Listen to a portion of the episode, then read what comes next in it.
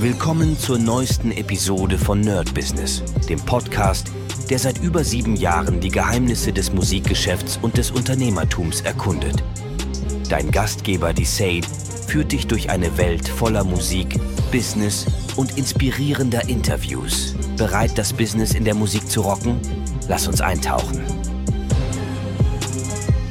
Hi Leute und herzlich willkommen zu einer neuen Folge vom Nerd Business. Und heute reden wir mal wieder über die AI. Das Thema hatten wir schon eine ganze Weile nicht mehr, aber ich beschäftige mich weiter damit. Und äh, wir hatten ja unser Format mit dem persönlichen Assistenten. Da habe ich ja irgendwann aufgehört, weil es jetzt nicht mehr so viel zu erzählen gab. Wer Bock hatte, konnte sich den ähm, Kurs holen, den KI-Flüsterer, schaffe deinen persönlichen Assistenten bei Udemy. Und der hat mittlerweile, das ist schon unglaublich krass, ähm, über 300, glaube ich, Leute. Also Wahnsinn, was da passiert. Das ist auch mein bestlaufendster Kurs. Auch jetzt in diesem Monat habe ich praktisch äh, in der persönlichen Mastermind, das ist auch noch ein Erweiterungskurs, hatte ich drei Verkäufe. Ähm, in der BeatNote Academy hatte ich neun. Das freut mich sehr, weil die mir sehr am Herzen liegt.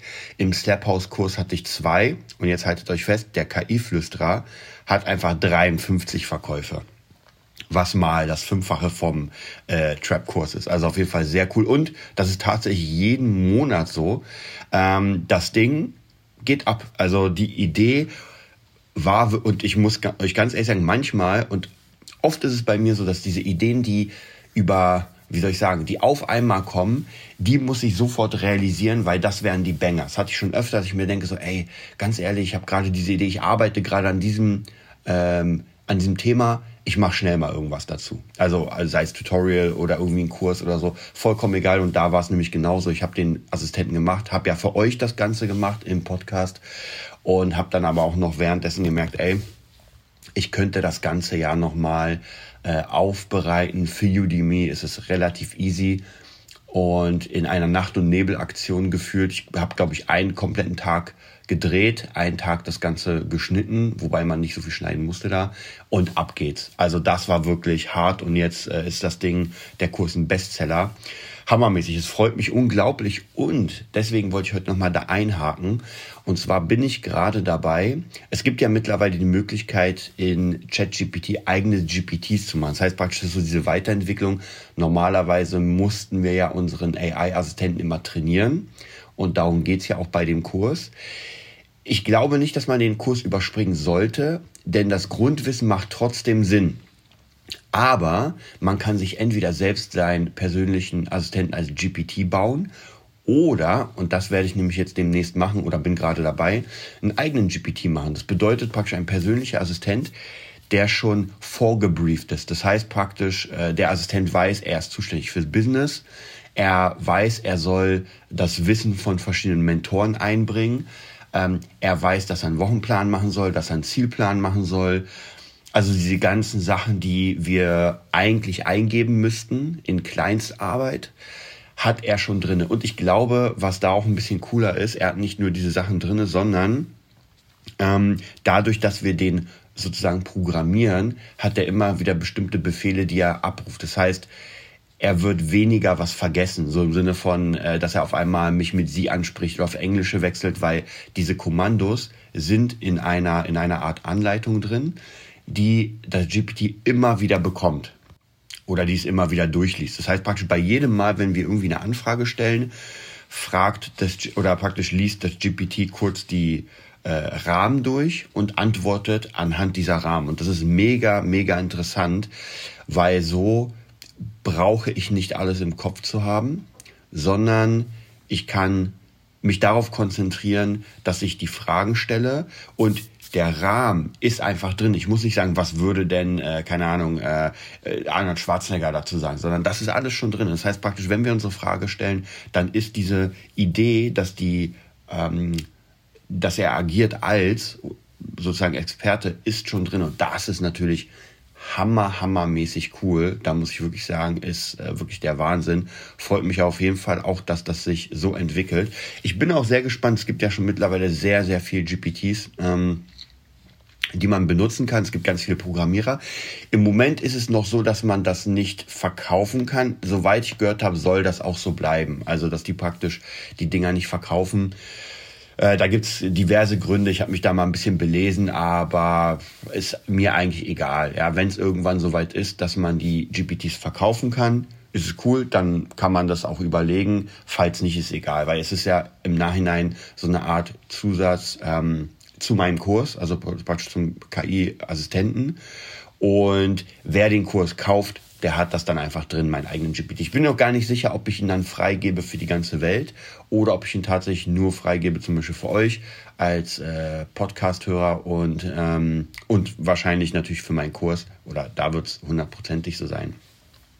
Und theoretisch könnte man, wir reden ja jetzt über den persönlichen Assistenten, aber eigentlich kann man für alles GPTs machen. Ich habe mir auch GPTs gemacht mittlerweile für den Beat Nerd, für das Berlin Music Lab, für Final, ach, nicht Final Fantasy, sondern äh, für Fabula Ensis. Ähm, und das funktioniert schon sehr gut, weil immer wenn ich eine Frage habe, die kann man natürlich noch ein bisschen ausbauen, aber wenn ich eine Frage habe zu einem bestimmten Thema, dann gehe ich in diesen GPT rein und sage, ey, ich brauche jetzt Informationen zu XY. Und er, dadurch, dass er die Rahmenbedingungen hat, also gerade zum Beispiel bei ähm, Fabula Ensis, hat er alle Dokumente, er hat praktisch alle Bücher und kann aus diesem riesigen Sammelsurium mir die Antwort geben. Das heißt, wenn ich ihn frage, ey, ähm, was könnte dieser und jener Charakter jetzt zu tun haben mit dem anderen Charakter, dann liest er sich sozusagen das Buch durch in Sekundenschnelle und im optimalen Fall antwortet er mir ähm, so, dass das praktisch auf diese ganze Geschichte passt. Und ich habe euch ja mal erzählt, dass ich am Anfang versucht habe, den zu trainieren auf mein Buch und das war einfach nicht möglich, weil irgendwann ähm, war er einfach nicht mehr fähig, das ganze Wissen so aufzunehmen, weil da war ähm, Gegenwart, Vergangenheit, äh, Charakter X mit Charakter Y und als, also es war einfach zu viel. Und jetzt hat er praktisch das Buch, das kann er lesen, es funktioniert wirklich unglaublich gut, das verbessert sich auch immer mehr. Und er kann mir natürlich auch sehr viel äh, Insta-Sachen schreiben, TikTok-Sachen, also wirklich, ich brauche mich kaum noch um dieses Social Media äh, rein technisch vom Schreiben zu kümmern, sondern ich muss einfach das Ganze hochladen. Und auch da gibt es mittlerweile Möglichkeiten, werde ich auch wahrscheinlich in meinen Kurs reinnehmen. Ähm, Möglichkeiten, das Ganze zu automatisieren. Ich glaube, das habe ich schon mal erzählt, dass es eine App gibt, die heißt Make, wo man praktisch das als Schnittstelle nutzen kann. Das heißt, ich gebe ChatGPT einen bestimmten Befehl und er führt ihn aus, ähm, geht rüber zu ähm, Make und Make postet das automatisch an die an die verschiedenen Quellen. Das hört sich jetzt ein bisschen komisch an, aber grundsätzlich ist es so, ich will um 12 Uhr einen äh, Beitrag haben zum Thema, keine Ahnung, AI. Und zwar er soll oder ChatGPT soll folgende Informationen aus verschiedenen Seiten einfach zusammenführen und neu schreiben als Zusammenfassung. Das macht er automatisch. Dann geht er zu Make und Make verteilt das Ganze an die Sachen, die ich will, Insta, Facebook und so weiter. Und das alles komplett automatisch. Ich muss nur praktisch mir das angucken, ob das so okay ist, sage poste das und es wird automatisch gepostet. Und das ist schon krass. Also ich glaube, damit kann man schon sehr, sehr gute Reichweite äh, bekommen, wenn man da interessante Informationen macht. Das Geilste wäre natürlich jetzt äh, im Zug von ähm, Fabulensis, dass er zum Beispiel über Midjourney selbst Bilder erstellt, dann äh, die Bilder trackt und anfängt zu den Charakteren so kleine Sachen zu, zu machen.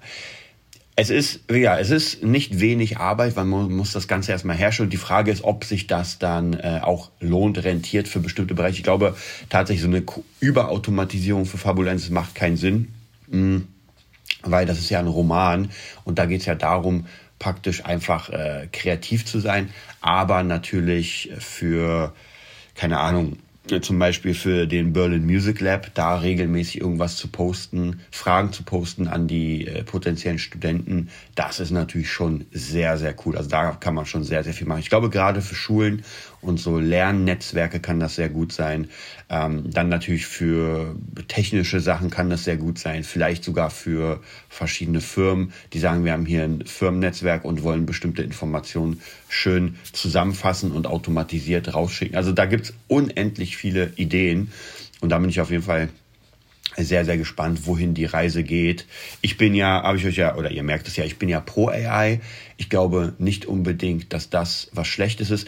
Ich habe auch ähm, gerade so ein sehr geiles Buch wieder, also als Hörbuch gelesen oder bin gerade dabei. Und zwar, ich glaube, Nerdkultur heißt das oder so. Wartet, ich werde gleich euch nochmal sagen, weil es lohnt sich, das wirklich zu hören. Ich sage euch gleich auch warum. Ähm, Nerd Attack. Äh, ich gucke gerade mal den ähm, eine Geschichte der digitalen Welt vom C64 bis Twitter und Facebook.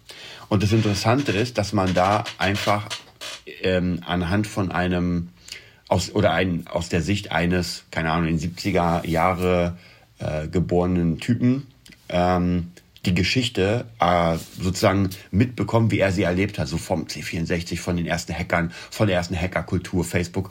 Und das ist unglaublich interessant, was es damals auch für Infos gab, dass keiner an irgendwie die Digitalisierung geglaubt hat, dass man gesagt hat, hey, PCs kann man vergessen, werden sich nie durchsetzen. Dann irgendwie Leute, die Angst hatten, nee, nee, das dürfen wir nicht machen, weil die gerade bei Fotografen, oh mein Gott, der digitale Film und so weiter.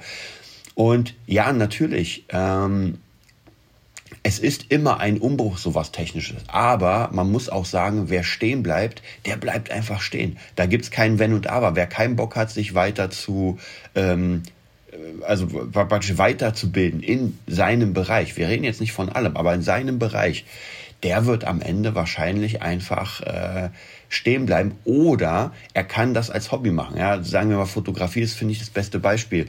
Ich weiß noch damals in Urlaub, wo man extrem viele diese Filme kaufen musste, dann hat man die Fotos gemacht, dann hat man die entwickeln lassen, man hat geguckt, welche gut waren, welche nicht, dann hat man die Hälfte davon weggeschmissen, dann musste man Nachzüge machen und heute sieht man sofort auf dem Handy, wie es aussieht und wer sich natürlich damit nicht ähm, auseinandergesetzt hat, der es beruflich macht, naja, der wird wahrscheinlich gar nicht am Markt mithalten können. Und jemand, der das äh, beruflich sich weiterentwickelt, gerade mit der AI, könnte vielleicht sogar die Möglichkeit finden, dass, äh, keine Ahnung, irgendjemand kommt ins Studio, wir haben Greenscreen und ähm, anhand von einer Beschreibung, was man gerne will, der Kunde beschreibt, wie sein Bild gerne, also wie er sich sehen würde, macht zum Beispiel eine AI äh, ein, ein Muster für den, für den Greenscreen. Ja, das heißt zum Beispiel, irgendjemand will, äh, keine Ahnung, äh, bei der Schlacht von Endgame mit dabei sein und die AI macht dann ein cooles äh, Hintergrundbild und fügt dann die Person ein. Also da gibt's ganz, ganz viele Möglichkeiten. Natürlich geht das so ein bisschen weiter weg von diesem,